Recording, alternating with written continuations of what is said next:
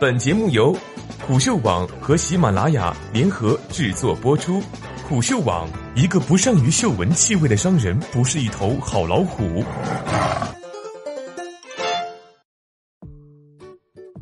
微软星宿富士康，你至少应该知道这些。文章来自夸克点评，作者王如晨。并不完全认同郭台铭反击微软索要安卓专利费的言论。ODM 厂家出来的设备是完整产品，若品牌厂家未与微软签过协议，富士康们肯定有一定的责任。毕竟你们是实现的平台。微软当年收购诺基亚手机业务，埋伏下部分安卓核心专利的前置能力。二零一五年，据说这块有六十亿美元之巨，或有夸张，但他之前曾借此前置过三星。微软的意图到底是什么呢？针对华为吗？不稀罕，之前有案例，就是争诉不已的高通与苹果。因苹果是核心客户，高通起初不好彻底撕破脸。首轮集中星宿也是曲折指向四家 ODM 企业，其中就包括富士康。二零一七年，夸克采访过高通创始人与法务负责人，他们表态委婉，想既要媒体理解立场，又不想对苹果直接施压。那天，夸克率先发出了快讯，结果官方 PR 建议删除。跟高通一样，微软的目的肯定不是针对富士康，它不过敲山震虎。而至于后者是否是郭台铭口中的华为，可能性应该比较大。郭台铭的意思是，微软想要专利费，又不敢直接起诉华为，怕后者诉讼反击，同时会忌惮大陆用户抵制自身，所以只能拿代工厂开刀。一天前，一条比较微妙的信息似乎暗示过今天的话题。外号“于大嘴”华为终端掌门人余承东在 MWC 上谈折叠手机及 5G 的 Mate X。有德媒提问说：“如果美国公司拒绝华为采用 OS，将如何应对？”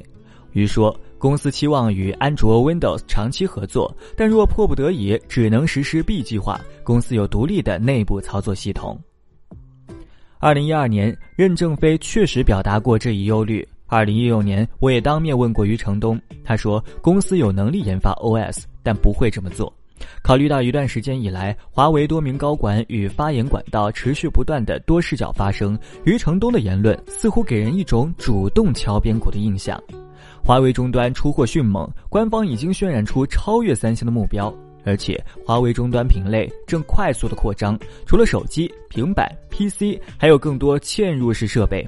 而且，华为也在卖力渲染 LOT 的未来。之前跟高通、爱立信 PK 连接数据预测，涉及到微软的安卓专利部分，它当然有理由在华为进一步爆发前介入，形成稳定的收费机制。来看看财务方面，一个半月前，微软发了上季财报。局部指标未达预期，它也有要钱的动力。何况华为有自己独立的操作系统，微软们不可能不忌惮。郭台铭暗示微软担心的华为反制，到底是个什么逻辑？应该不是担心收费不可持续，华为不可能因为不想付专利费而完全弃用安卓，后者更多的主导权在谷歌经营的庞大开源生态，微软只是具有一定的前置能力而已。除了华为独立的 OS，微软应该担心华为未来在 5G 领域的反击吧？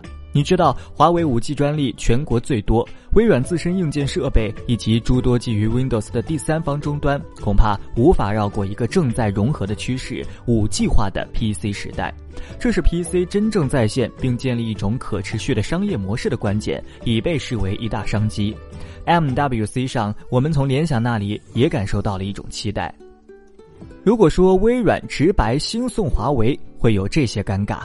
一伤敌一千，自损八百；二后者以独立的 OS 平衡，或许实际不会奏效，毕竟一家采用，后续研发成本高，系统应用有限，缺乏生态规模，用户体验恐怕差异性也较大，但可以创造一些缓冲。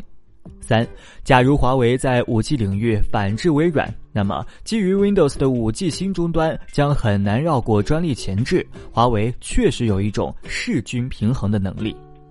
而且应该说，云计算、物联网、AI 的服务模式给了微软机会，能够让它的软件服务、云计算服务超越自身的 Windows 约束，服务更广的世界。而安卓只是其借力的土壤之一。如此，即便 Windows 无法从 PC 市场获得更多的利益，它的软件服务、云计算业务反而会进一步壮大。虽然谷歌理念下安卓是一个开放的生态，但是微软这种服务模式却变相将安卓的开放生态反过来重构，将它 OTT 掉，成为一种全新的商业模式。这里面既反映了微软自身的矛盾，也有安卓体系开源性与商业效能之间的矛盾。微软的举动看似制造了一些话题，但它背后有太多复杂的商业变迁。